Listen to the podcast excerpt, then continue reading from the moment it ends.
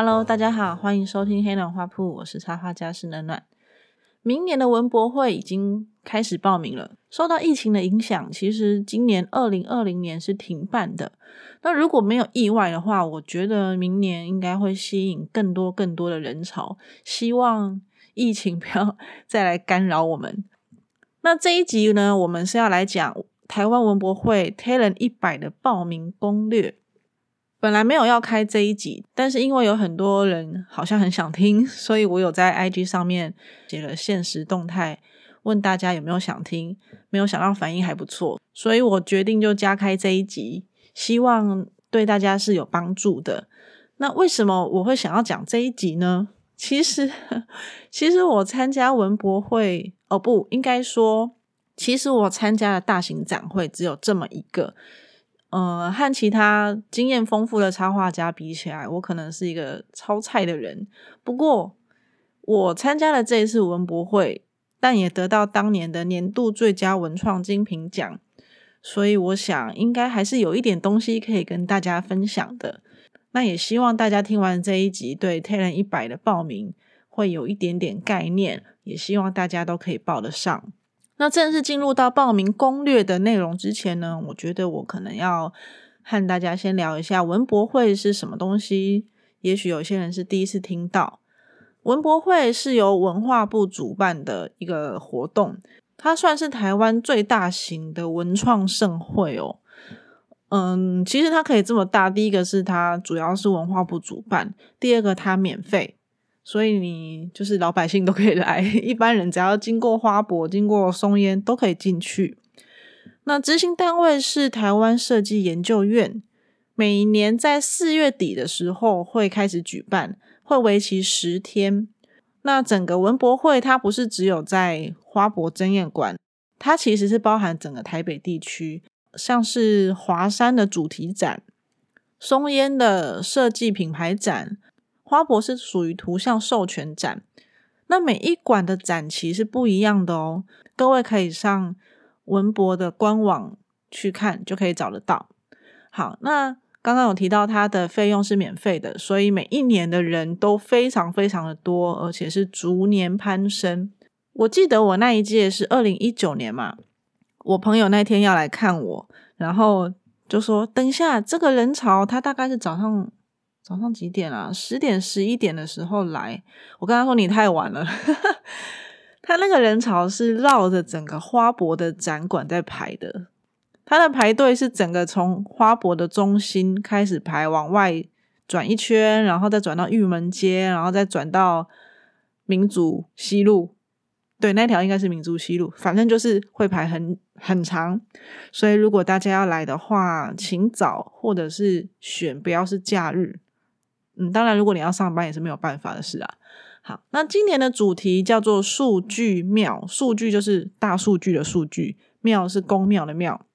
那从文博会官网释出的呃文案是写说，一座从微小相信机制所汇聚的岛，有点绕舌，那我就不多做解释了。嗯，应该是指大家都互相信任的意思吧。那什么样的人会来逛文博会呢？文博会是由政府主办的，所以他会希望会希望来看的人是来自世界各地。那我刚刚有讲文博会它的展期其实有十天，其中有几天会是 B to B，就是来展出的单位会和国外、国内的买家进行媒合，然后大家可能会谈生意上的事情。所以那个时候是一般人、闲杂人等是不能进来的，除非你有证件才可以进来。好，那国内外的买家大概是什么样的人呢？如果是国外的话，当然是以中国为大宗，日本的也有，韩国的也有。那国内当然是各式各样的人，如果他有需要用到图像啊，嗯，或者是 IP 授权啊，都会来。因为我是在花博争艳馆，那那个馆主要是图像授权展，所以我讲的买家可能是会比较偏向这一个。那如果你是做像呃，商品设计类的啊，或是其他类型的，可能会在别的馆就会有不同的买家进来。除了国内外的买家之外，还有当然会来看的人，还有一些出版社喽，还有图文创作者啊，还有一些媒体，还有一般民众。当然，在文博会上面呢，它除了嗯展示自己的作品之外，也有非常多的买卖，就是交易的行为。你可以卖非常多的周边商品，这也导致于会有一般人排队排的那么远，是因为 当然就是因为他们就想要买到限量的周边商品咯。好。那除了嗯，那接下来还有一个，除了文博会本身的展览之外呢，还有另外一个叫做文创精品奖。刚刚我有提到，我有得到二零一九年的文创精品奖嘛？那这个奖是什么东西呢？它其实主要是在呃，就你目前展出的所有摊位，然后你可以去报名，把你的商品或者是画作。去报名给主办单位，他们会去审核，然后看哪一个作品是具有独创性的啊，有商品的概念啊。嗯，其实我也不知道他们的评断标准是什么，但是我非常鼓励各位，如果想要报名黑人一百的话，是绝对要参加这个文创精品奖，因为嗯，我我之后可以分享一下那天领奖的过程，真的超有趣的。好，那我再来介绍一下整个花博争艳馆。其他两个展区，因为我自己在展，所以我不可能去逛，就没办法跟大家分享。那我就先来介绍一下花博争艳馆。花博争艳馆是以图像授权为主题的一个展馆，那里面有分成 IP 原创角色，然后插画应用，还有 Talent 一百的年度新锐插画家的展出。那展出的内容其实非常多，像是有角色创作。绘本、插画、漫画、印花，印花就是那个 pattern，呃，再来是数位多媒体创作，还有其他领域，我也不知道是什么。好，那展出的时间，明年展出的时间是四月二十一号到四月二十五号，一共有五天，但是呢。里面有分成 B to B 跟 B to C，其中的四月二十一号是 B to B，只有一天。那接下来的四天就是二十二号到二十五号，就是 B to C，就是一般民众可以来参与。我看了一下是星期三四五六日，所以星期三是 B to B，大家可以不用来，除非你有证，你可以过来。那我非常推荐，如果大家有名片，跟大家分享一个小撇步。不管你是不是和图像或创作有关的厂商，只要你有名片，你就可以上文博的官网去登记。那他就会给你一一个呃，就是可以参观的证件。那一天来人超少，不会有人跟你抢，也不会有人跟你挤，你可以好好的逛，然后和每一个插画家都聊到天，真的不骗你哦。建议大家如果有名片的话，就直接 跟公司请假。然后二十一号就 B to B 那天来，我觉得是最好不过的。那如果你没有名片也没有关系，接下来的二十二十二号到二十五号都可以来参观，就是一般人都可以来，你不用换证。不过非常建议大家不要六日来，因为人很多。像我刚刚有讲，它就是会排到绕一圈，所以如果你是六日来的话，你就有可能要面临这样子的困境，还有可能会进不来。所以如果是一般民众的话，可以请假的话，就是二十二、二十三，它应该是星期四和五这两天来，我觉得会也不错，也蛮妥当的。好，接下来我来介绍一下天人一百是什么。天人一百是由文化部，就是整个文博会，他们会选出来的新锐插画家，要有多新呢？他的新锐其实定义是定义在年龄，有些人他可能才二十五岁、二十三十岁出头，他的粉丝可能就十几万，有甚至破百万了。那你说他是新锐吗？也不是啊，他可能已经经营很久很久了。所以，以主办单位的立场呢，新锐其实是年纪好。那他的报名资格是三十五岁以下，也就是说，你是一九八六年一月一号之后出生的人才可以报名哦。嗯，我不行了 啊，这个剪掉。好，三十五岁以下，而且你不能有经纪约。如果你有经纪人的话，你不能报名 Talent 一百哦。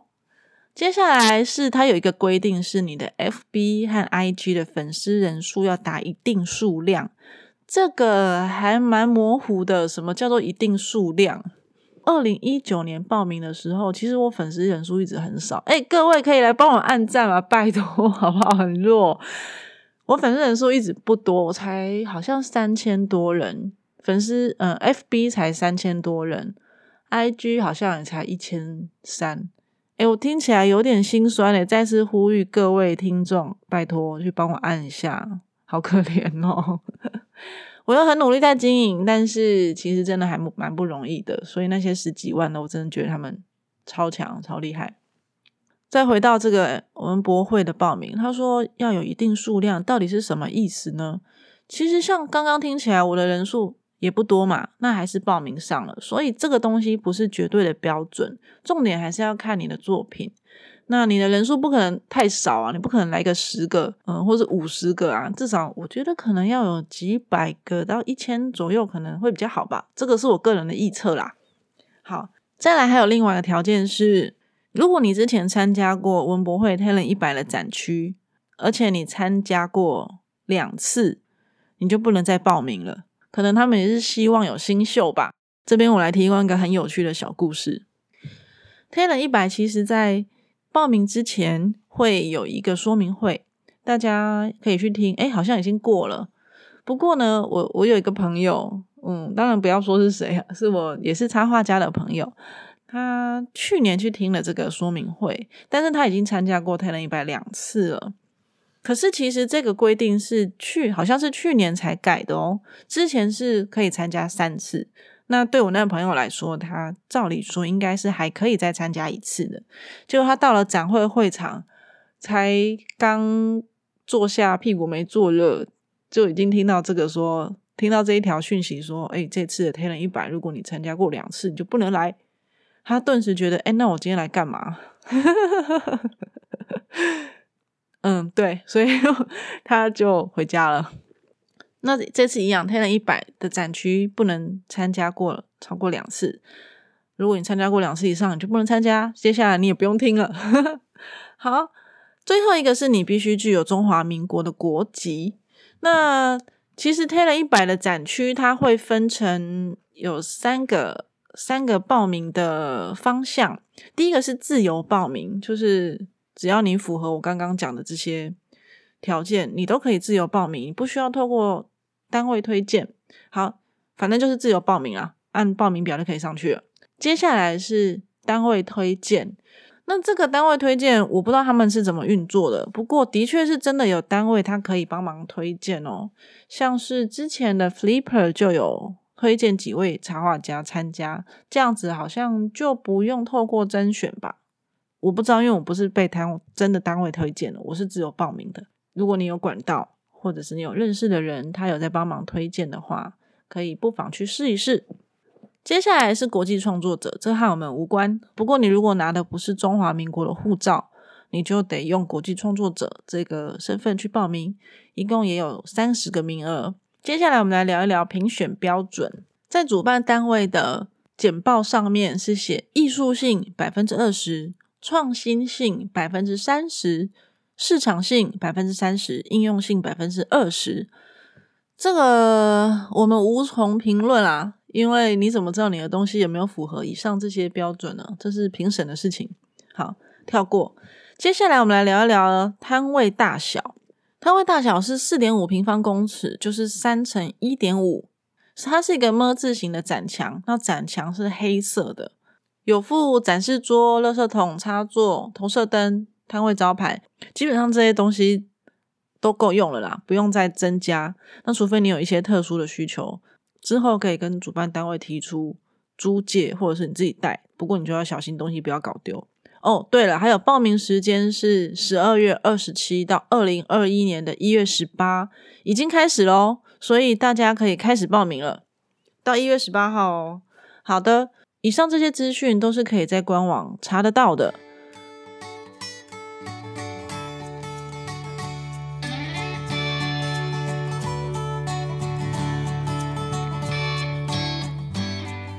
黑暖花铺开台到今天已经是三个月了，前五集我分享了很多个人的嗯接案经验，后面开始有一些访问不同领域的插画人。我后来也去了台北插画艺术节做专题的报道，从节目企划、内容、录制、剪辑，每一集的节目我都非常的用心，甚至怕大家听的时候来不及记笔记，我还把很重要的内容都整理成 Medium 的文章，方便大家有需要的时候可以立马拿出来参考。未来我还有规划非常多的企划内容要和大家分享，不过因为我只有一个人，碍于时间和费用。能做的真的非常有限，一边要照顾小孩，一边要接案赚钱，其实时间都被压缩了。所以，如果你喜欢我的节目，未来也希望听到更多实用又有趣的内容，欢迎赞助黑暖花铺哦。每一集的节目文字介绍都有提供连结，赞助的金额不限，只要有你的帮忙，黑暖花铺就能走得更远，到更宽广的世界去摆摊。也邀请你一起到黑暖花铺坐一坐。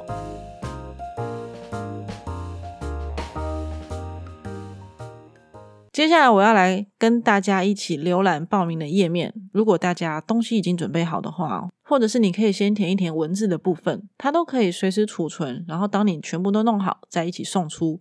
那么我要来开网页了，好像直播，大家可能会听到我用滑鼠的声音，不过就请。见谅，因为我正在跟大家一起报名。接下来，我和大家一起操作一下报名的页面，然后顺便讲我当初报名有一些注意的事项，请拿出小本本啊。好的，我们现在打开文博会的官网，就会看到很清楚的，下面有两个入口，一个是参展参展厂商登录，一个是 Talent 一百创作者登录。那我们就点 Talent 一百。进去之后，想当然尔，你要先申请一个账密。那我们重头戏要开始了。首先，我们进去之后会看到一个登录的报名资料，前面有些东西是需要必填，然后需要勾选的，像是报名方式，你是自行报名还是单位推荐？是否有经济代理？这个时候一定要填否啊，不然你要怎么参加？好，再来是你的国别，选台湾。嗯，如果你是国际。报名的，或是你是拿国外国护照的，请选别的国家。再来是城市、邮递区号、参展动机。诶，参加动机这东西，它它是写必填。嗯，不过因为我是去年有得奖，所以我就直接写说去年得文创精品奖所赠予的摊位，超直白。那你可以填，因为我想要红，因为我想要更多人看到我的作品。这些都可以，就写一个动机，这个应该不会是影响到你有没有入选的问题啦。好，那你有没有参加过 Talent 一百啊？如果没有就填否，有的话就填次数。再来是参展年份，今年是呃，你如果之前有参加过的话，就勾选你参加过的年份。好，我们往下滑就会看到个人名称，写你的。嗯，他这边要你写你的真实姓名哦，请不要填艺名进去，也不要填花名进去。再来是你的英文名字，这些基本资料我就跳过了。好，我们直接跳到下面有一个申请类别，它有五个选项，是我刚刚念的那几个选项。我再讲一次，它是角色创作、插画、绘本、漫画、数位多媒体创作、印花设计及其他授权相关领域。那你可以勾选两样。再来是 F B 跟 In I G 的网址，就把你网址填进去，然后你的粉丝人数填进去，这个应该没有什么问题。第一页很简单，那我们就直接跳到下一页。下一页是重头戏喽，填写作品资料、参展创作作品介绍。这边他会写，他这边的栏位是说预计展出主题创作名称的中英文。也就是说，你的展览是要有一个主题的。你报名的作品是必须要有一个主展，一个主要的主题是什么东西，你把它写上去。像以我的例子来说，我最想要展的东西就是小雏菊系列，所以我的主要的呃创作名称就是小雏菊，英文就是 Little Daisy。那创作理念的中英文就是我刚刚讲的，你想要最最想要展的这个主题是什么？那它的中英文就写上去，再往下，有没有得奖记录？如果有的话就填，没有的话也就就略过。那你得了什么奖？下面可以写上去。接下来是媒体的曝光记录，嗯，你就把你所有露出的都写上去。当然，你不要写一些阿里不达的东西，最好是越有名的排在最前面，这样是最好的。那刚刚那个得奖记录也是把你得过最有名的，或是按照年份排年份。高呃年份越靠近现在的往上排，年份越远的往下排，这是一般在写履历的技巧啦。这也不是什么，也不会影响你有没有能不能入选。好，那如果你没有得奖记录怎么办？没有关系，我们还是要用作品决胜负，不用担心。我们再往下滑。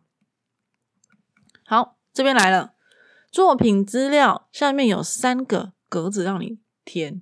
所以你可以上传三件作品，建议大家全部填满，不要漏掉。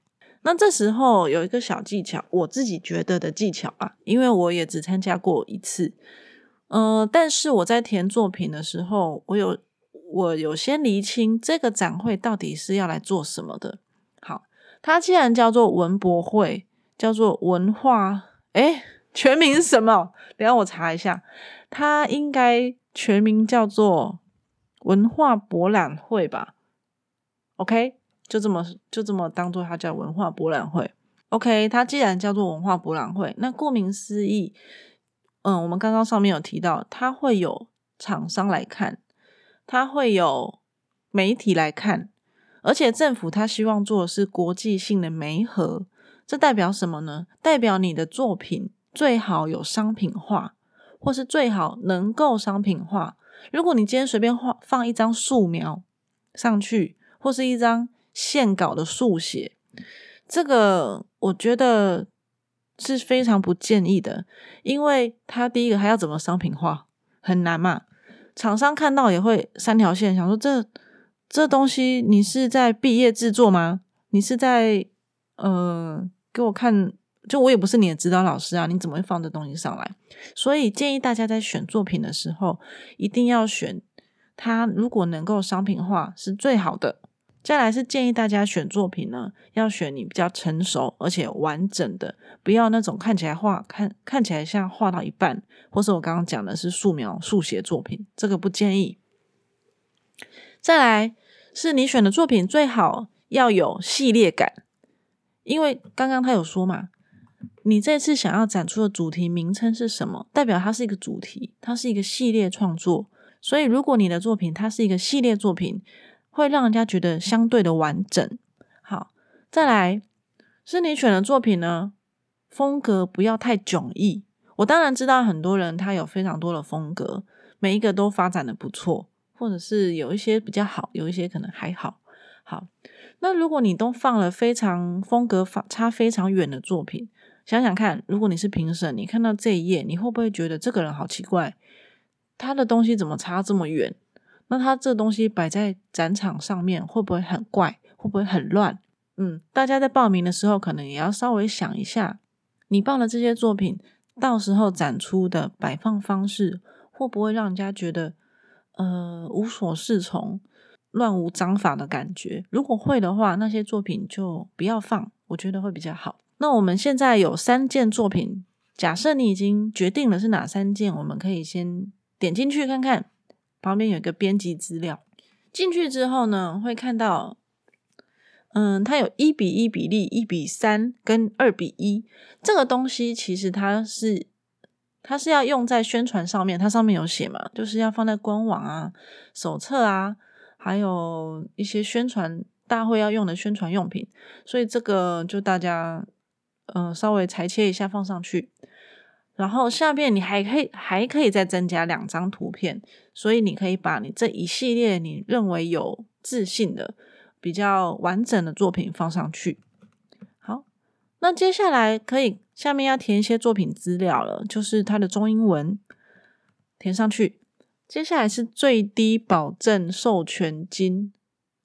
有一个必填的新台币的部分，好，这个东西大家可能会有点疑虑，其实我也是乱填的。我呢就想说，OK，授权金最低保证授权金的意思就是说，如果有人想要授权，想要买你的东西，想要跟你谈授权，你最低能接受他花多少钱买你这个东西去授权？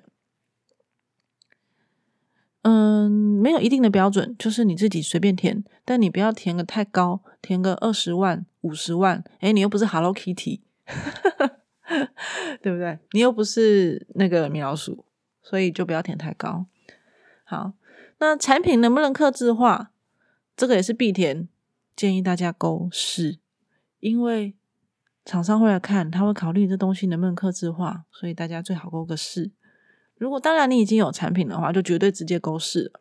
接下来是是不是二零二零五月之后的新作？嗯，因为刚刚有提到，其实文博会它不是一个人只能报名两次吗？黑人一百的部分啦，只能报名两次，意味着他很希望看到新东西。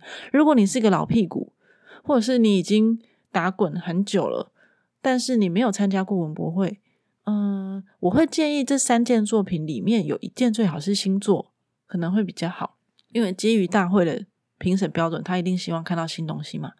好，那接下来有产品国内合作案例，如果有的就写上去，没有就空白，它也不是必填。接下来中英文的介绍就是要填了，那它有限字数哦，不要填超过。好的。大家在选作品的时候，建议大家是新的作品跟旧的作品都放上去。接下来我们来看是否参加文创精品奖，当然要参加啊，干嘛不参加？这么重要的事情。好，那你要参加文创精品奖呢？因为你刚刚勾有三件作品嘛，那他说你可以勾两件，就选你有商品化的两件是最好。不管你是把你的插画作品做成一本书。还是你已经有非常非常多的周边了，只要你有把它商品化，就尽量选有商品化的作品去参加。为什么？我现在来开始解释一下文创精品奖，我当初是怎么得的。呃，其实我不是评审，我也不知道当初是怎么被选上。不过我就把我送过去的东西分享给大家。首先呢，文创精品奖，你现在在勾的时候就已经参加喽。当你送出这个报名表之后，就等于你已经参加了。好，参加之后呢，它会有一个复选，大概会在三四月的时候告诉你你的作品有没有进入复赛。当初我二零一九年在参加的时候，二零一九年在报名的件数听说高达六百多件，那最后有选出的作品，好像进入复赛的是六十件。那最后决选出来会有三十件，其中有五件是为该年的年度最佳文创精品奖。好，那我就是其中一个。那如果你的作品在三四月的时候收到了复赛的通知，这时候他会希望你把实体作品寄过去给他们。那寄过去要是是要寄什么？如果我今天只有一张画入选，那你就只能寄这么一张画。很可惜，因为东西很少。当初在报名的时候，我展示在网络上面的资料也只有几张画。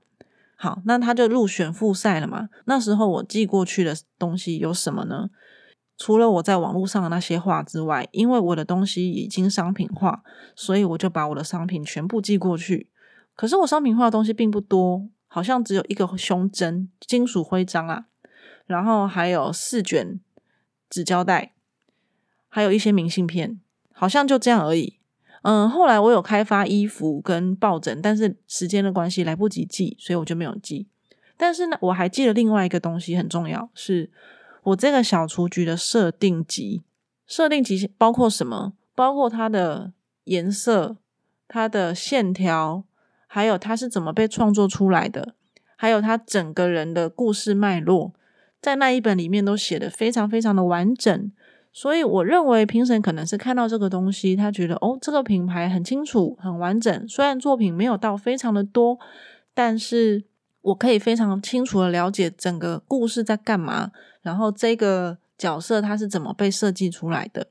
那让评审了解，我觉得是非常重要的。还有另外一个，这么多的作品一次摊开来给评审看，那如果你的作品就是薄薄的一张纸，看起来很弱，那因为我入选的是五张画，那我不可能只寄了这五张薄薄的纸过去，这样我觉得不行。所以我把每一张画都裱框，我不是真的去裱框，我就跑去 IKEA 买框，就这样而已。然后把框，我有五张画，我就寄了五个框，再加刚刚的那些我说的周边商品，再加一本完整的介绍手册。对陈评审来说，看起来就很专业，是吧？所以呢，嗯，那一年就得奖了。好，这个是我给大家的建议。所以，我们现在回到报名的页面，你要选的作品呢，就必须要有我刚刚以下的资料，我认为是相对加分的。OK，好，那我们来看下一页，下一页是填写媒合资料。文博会的展会，它其实是。会有很多国际的买家，但明年我不知道，因为可能疫情的关系，大家会进不来。不过至少国内的买家还是很多的哦。好，所以建议大家一定要参加梅盒。虽然媒合的机会我觉得不大，可能要看你是什么性质。如果你是呃商品类的性质的话，那机会就蛮大的。但是我还是很建议大家去参加，你可以知道现在买家都关心什么东西。然后他们大概是什么样的人？好的，所以就填同意参展资料，用于买家线上美合使用哦。我们就勾选这个。那你是否愿意与海外买家媒合？提醒您，与海外买家需具备美金报价能力。好，这个之前好像没有写到这么巨细靡遗，他只是问你要不要跟国外买家媒合。当然要啊，为什么不要？英文烂有什么关系？当然就是还是去参加。好，那如果今天有日本的买家，有韩国的买家怎么办？我不会讲韩文怎么办？我只会讲阿尼亚塞哦。好，那这样子怎么办呢？不用担心，主办单位有提供翻译，可以免费申请。所以这边我们也填是。好，预计拓展地区就看你想要跟哪个国家的合作喽。电子行路连接，如果你真的专业到已经有一个行路的，当然是欢迎放上去喽。接下来预参加线上媒和类别，就是看你要什么类别啊。这好像也没有什么好讲的。好，那我们现在填到这边是线上买家的媒合嘛？其实二零一九年的线上媒合，它后来会有一个系统，就等你如果真的成功报名了，然后也被选上了，它会有一个系统。那那个系统会告诉你要怎么跟买家约时间。这个东西我们放到下一集再讲，就是在讲你如果已经选上那。之后我们要怎么布展？要怎么筹备？好，这个我们下一集再说。那在报名阶段就先填到这边。好，再来写行销露出资料。行销露出资料就是大会会用在文宣品上面。嗯，就看你要写什么。例如说，你的行销露出名称是什么东西？像我就是写“是暖暖”嘛，然后再写一下你的英文，然后你的中文本名那些有的没的。好，资料填一填。接下来有一个品牌介绍，中跟英，就是以我施暖暖为例，你的整个品牌是在做什么的？然后它是什么类别？是什么方向？你的创作理念，还有企业形象，应该是说企业形象是什么？你就可以把它写在上面。接下来是你想要上传的图，这个上面都写的很清楚。最后就是完成的送出报名喽。OK，那我想我应该是讲的非常的清楚了。嗯，那前阵子我在 IG 上面有问大家一些问题，看大家有没有什么想要在黑龙画布嗯提出的。那我来看一下大家的问题。我收集到了几个问题，其中有几个问题是嗯跟布展，还有 想我推荐背板师傅。我想这两位应该是已经入选了。那这一集我们主要是要回答的是报名的部分。其中有一个人问说，报名表里。放作品图片，但我没有什么商品，该怎么办呢？可以放自己的插画作品吗？诶，当然可以啊。嗯，如果你没有商品的话，我也不会强迫你说哦，你在展场的时候一定要卖商品。但你也可以卖你的复制画，或者是你单纯就是去展览。那其实文博会你可以看要怎么定调你自己。文博会其实蛮有趣的，它有几个方向。有些人他真的是去卖商品的，就是去赚钱赚一波。好，那有一些人他是要真的是去推广自己，所以他在文宣方面，或者是他展场整个布置就会很用心。像我就是好，诶，只是说自己用心了。反正我的目的是要推广自己，而不是卖商品。那有一些人呢，他是去媒合厂商的。所以他也不是很用心在做，也不是说不用心啦，就是他可能重点不是放在整个布置或是商品的多元性，他是去推广他自己，然后跟厂商合作，看你的定调是什么。好，所以这个人他问说：“哦，我没有商品怎么办？”没有关系，我觉得还是以作品为主。那如果你真的没有商品，你不用勉强生出来，因为。